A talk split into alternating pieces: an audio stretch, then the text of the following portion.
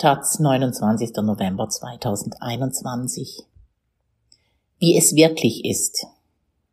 Wer sich auf die Fotos der Mannheimer Ausstellung Gesichtslos Frauen in der Prostitution einlässt, sieht, was viele verharmlosend Sexarbeit nennen, ist für die allermeisten Frauen eben das genau nicht. Eine ganz normale Arbeit. Aus Mannheim von Elena Wolf. Wie zur Hölle kann es sein, dass sowas möglich ist? Wie sehr muss eine Gesellschaft Frauen hassen, dass sie das zulässt, wegschaut oder sogar befürwortet? Wie kann man das beenden? Nach dem Besuch der Fotoausstellung Gesichtslos Frauen in der Prostitution die noch bis zum 20. Februar 2022 im Museum Weltkulturen der Reichsengelhorn Museen in Mannheim zu sehen ist, überschlagen sich viele Fragen im Kopf. Denn eines wird klar, wenn man vor den Fotografien aus dem Alltag von zehn Prostituierten steht. Für die allermeisten ist Prostitution keine ganz normale Arbeit. Neben den selbstbestimmten Sexarbeiterinnen mit Bildungshintergrund, die sich gut verständigen können und Alternativen haben, besitzt laut Statistischem Bundesamt nur ein Fünftel der vor Corona 40.400 gemeldeten Prostituierten in Deutschland die deutsche Staatsbürgerschaft. 80 Prozent stammen überwiegend aus Bulgarien und Rumänien, haben keinen Zugang zum regulären Arbeitsmarkt und werden so oftmals von Mittelsmännern abhängig, die sie zu Sexsklavinnen machen. Um diese Frauen und auch die, die jenseits von fassbaren Zahlen illegal Sex verkaufen müssen, geht es in der Ausstellung in Mannheim auch um dem öffentlichen Bild entgegenzuwirken, das vor allem die französische Malerei zwischen Zweitem Kaiserreich und Belle Epoque vor und nach 1900 bis heute geprägt hat.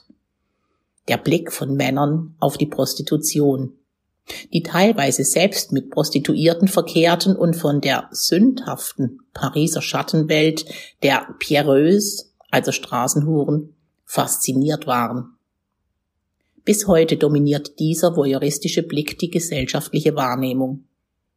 Immer noch bebildern Medien die Nachricht über einen Mord an einer Prostituierten mit einem sexualisierten Frauenkörper.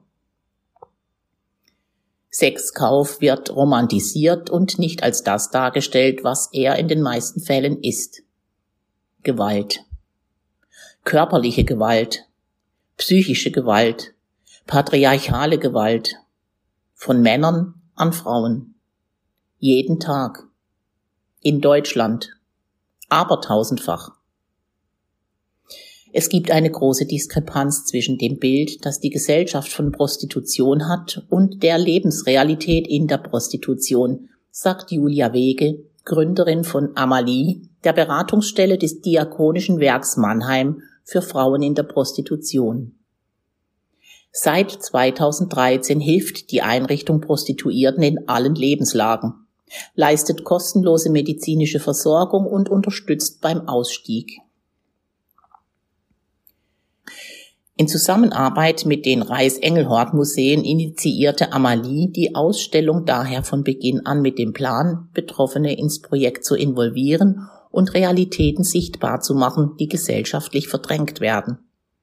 Es sollte keine Ausstellung über sie, sondern mit ihnen werden. Alle Frauen auf den gezeigten Schwarz-Weiß-Fotos des Fotografen Hype Yalikaya sind oder waren Besucherinnen in der Beratungsstelle.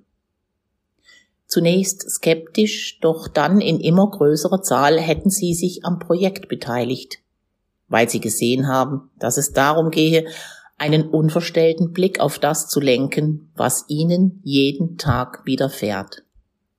Bitte zeigt, wie es wirklich ist, zeigt die Wahrheit, habe eine Mitwirkende gesagt, erzählt Wege, die sich als Professorin für Methoden der sozialen Arbeit seit über zehn Jahren kritisch mit dem Thema Prostitution auseinandersetzt und über biografische Verläufe von Frauen in der Prostitution promoviert hat.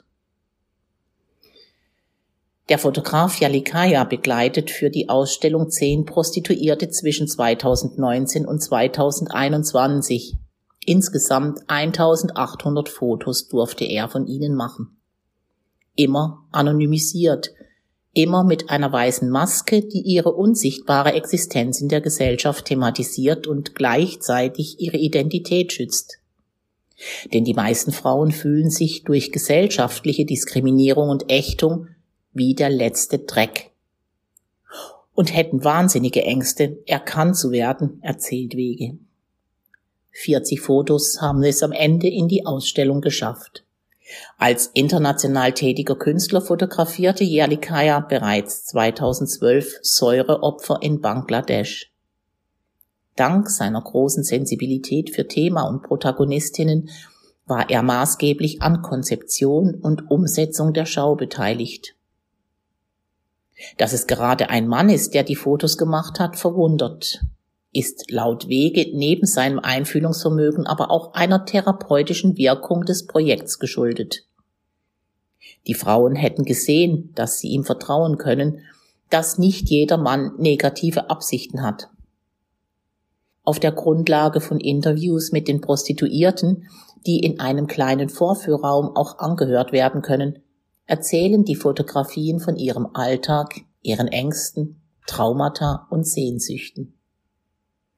Jedem Bild in der Ausstellung ist ein Originalzitat einer Betroffenen zugeordnet, die es Besucherinnen erlaubt, das Gezeigte besser einzuordnen.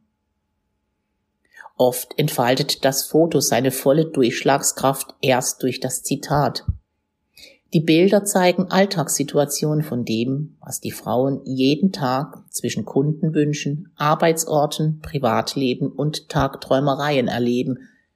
Eine Frau in der Dusche, eine Frau, die eine Ultraschalluntersuchung bekommt, eine Frau, die mit einem kleinen Kind in der einen und einem Fahrrädchen in der anderen Hand über die Straße läuft, eine Frau beim Beten in der Kirche, eine Frau in Dessous, die sich das Gesicht wäscht. Weißes Pulver auf einem Spiegel samt gerolltem Geldschein. Groteskes Schuhwerk. Alle Bilder sind intim, ohne voyeuristisch oder sexualisiert zu sein. Yalikaya ist ein stiller Beobachter der Unsichtbaren, der hinter der Kamera selbst unsichtbar wird der dokumentiert und dort, wo die Grenzen des Aussprechbaren oder Zeigbaren überschritten werden, auch inszeniert. Wie bei einem Bild, auf dem ein Zuhälter angedeutet ist, der eine Pistole unter der Jacke trägt.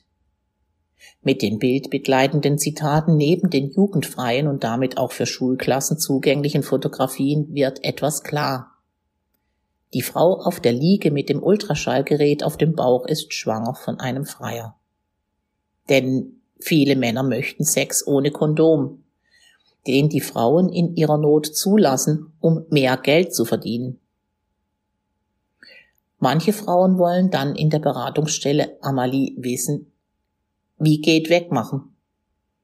Andere Frauen entscheiden sich dazu, das Kind zu bekommen, um eine Motivation zu haben, noch härter dafür zu kämpfen, die Prostitution endlich hinter sich lassen zu können, erzählt Wege denn sie wollen auf keinen Fall, dass das Kind irgendwas mit dieser Welt zu tun bekommt.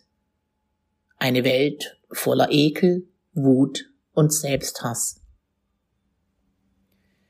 Mit gesichtslos Frauen in der Prostitution wird Unsichtbares sichtbar.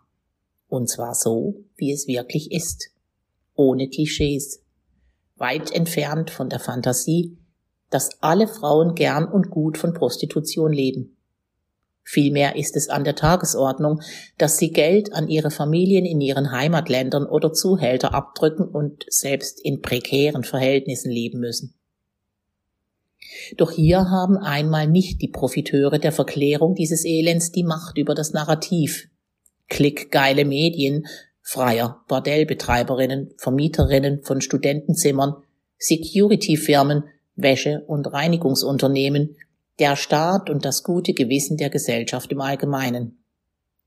Sie alle haben ein Interesse daran, mitzubestimmen, welche Einblicke ins Milieu nach außen getragen werden.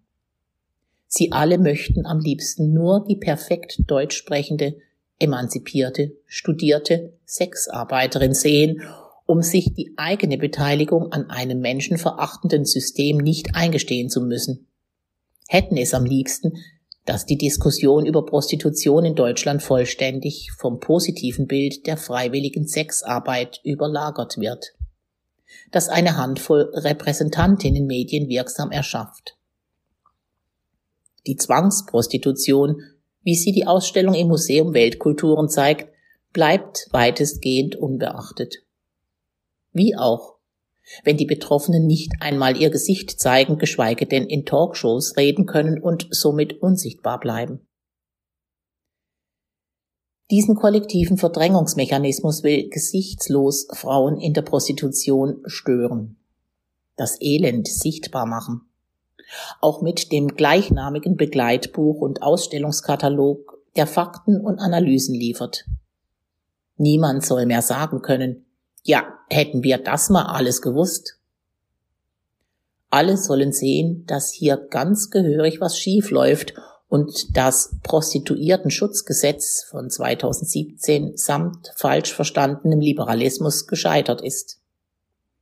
Obwohl Prostitution seit 2002 legal ist, hat es die Situation der meisten Menschen in der Prostitution nicht verbessert, weil Staat und Gesellschaft bis heute von der deutschen, selbstbestimmten Hure ausgehen, die sich ihren Job freiwillig ausgesucht hat.